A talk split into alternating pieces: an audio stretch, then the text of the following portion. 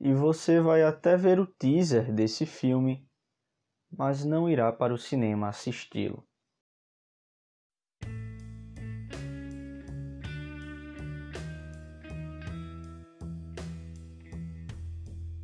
Olá a todos, eu sou o Bruno, sejam bem-vindos a mais um episódio do Sábado de Cinema. E eu decidi fazer algo diferente. Eu não vou falar hoje sobre um filme que eu assisti. Na verdade, eu vou falar sobre um filme que provavelmente nenhum de nós vai poder ver, porque ele só será lançado daqui a 100 anos.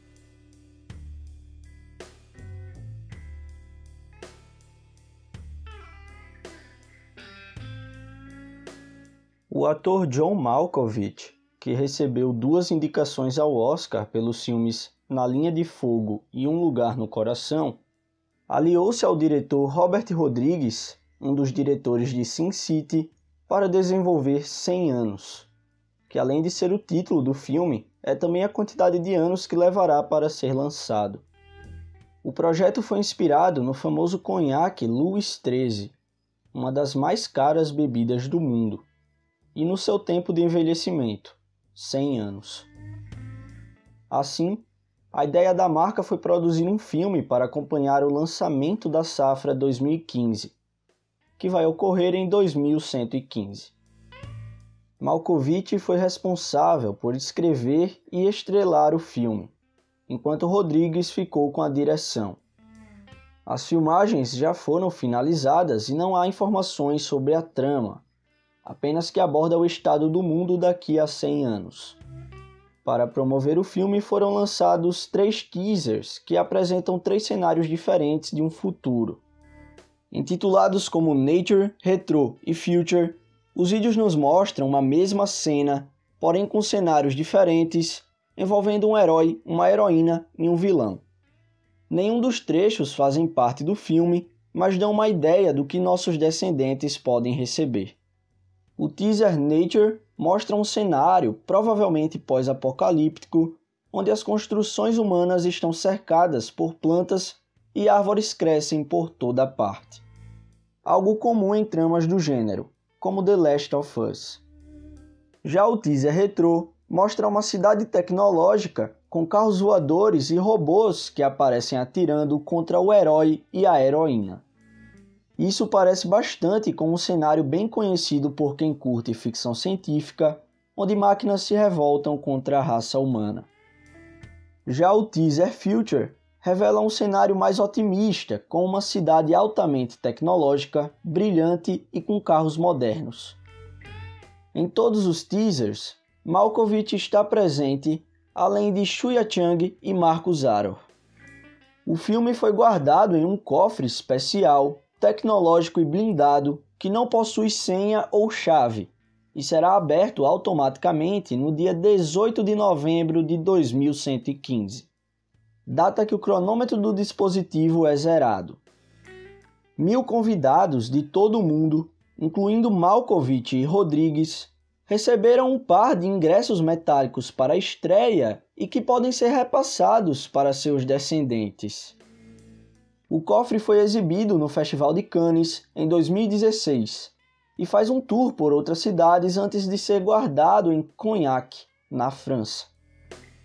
Eu realmente não sei o que esperar do filme, já que os teasers lançados parecem muito mais uma propaganda da bebida do que uma amostra da produção.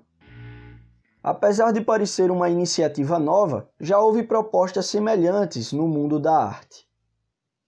Na parte da escrita, há o projeto The Future Library, ou Biblioteca do Futuro, cuja ideia é que todos os anos, no período de 2014 até 2114, um autor diferente participe com um manuscrito inédito e adicione uma obra à coleção.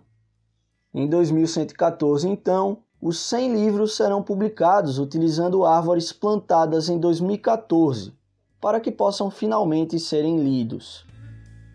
Mark Twain, escritor norte-americano muito conhecido, teve como última obra sua autobiografia, porém ele definiu um embargo de 100 anos para determinados capítulos da obra.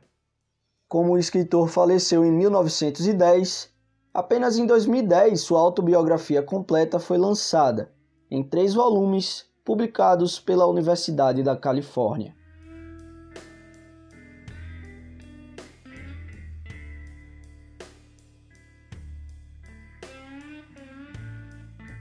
Então, pessoal, esse foi o episódio de hoje. Eu espero que vocês tenham gostado decidi trazer um conteúdo como uma curiosidade falando sobre esse filme. Eu recomendo que vocês vejam o teaser. Tem aí no YouTube, é fácil de achar. É só colocar 100 anos, o filme que você nunca verá, e você acha o teaser e pode assistir os três. E vocês vão ver que é meio como se fosse uma propaganda do, do produto, né, do conhaque mas essas cenas não vão estar inclusas no produto final, né, no, no filme. Então eu recomendo que vocês assistam, deem uma conferida. É um projeto bem interessante, embora provavelmente nenhum de nós vai poder presenciar. E o que eu achei mais interessante, o que eu fiquei mais curioso, não é nem o fato da nossa tecnologia atual estar datada no momento do lançamento do filme mas sim também os aspectos de linguagem. Num período de 100 anos, muitas coisas mudam e com certeza a parte da linguagem é uma delas, então eu fico me perguntando se o pessoal da época do lançamento do filme vai entender né, a linguagem utilizada na obra. E essa é uma das minhas maiores curiosidades, essa parte aí da linguagem não só dos efeitos, né? Porque os efeitos vai estar tá datado de certeza. É como atualmente eu ver um filme de 1970, dificilmente os efeitos não estarão datados. Então é isso, pessoal. Eu espero que vocês tenham curtido o material. Eu já estou com alguns títulos que devem aparecer aqui no podcast Provavelmente o próximo episódio vai ser sobre Rick and Morty, uma série animada que eu andei assistindo ultimamente e é bem famosa. Então, provavelmente vocês já devem ter ouvido falar ou até mesmo visto os episódios, já que tem na Netflix. Provavelmente eu também vou trazer um episódio falando sobre Batman 1, a HQ que eu mostrei para vocês no Instagram. E eu vou trazer também um episódio sobre Duna, que eu ainda estou lendo, não, não tive muito tempo de ler, ainda estou no começo, mas certamente vai receber um episódio porque até agora eu já posso dizer que eu estou gostando. Então, provavelmente esses vão ser os próximos temas por aqui. Também planejo trazer The Boys, uma série da Amazon que vai receber uma segunda temporada em setembro, se eu não me engano. Então eu devo trazer um conteúdo sobre a primeira temporada de The Boys. E quando lançar a segunda, eu provavelmente farei também um episódio sobre. Bom, já bati o papo final aqui com vocês, então eu vou ficando por aqui. Eu espero que todos vocês estejam bem e com saúde nesse período difícil apesar de muitas atividades já estarem voltando, o vírus continua circulando por aí, pessoal. Ainda há regiões que estão sendo fortemente afetadas, ainda está ocorrendo mortes. Então, eu espero que vocês estejam se cuidando, se prevenindo e o mais importante, que vocês estejam com saúde. Eu desejo tudo de melhor sempre aquele abraço bem apertado. Até o próximo episódio.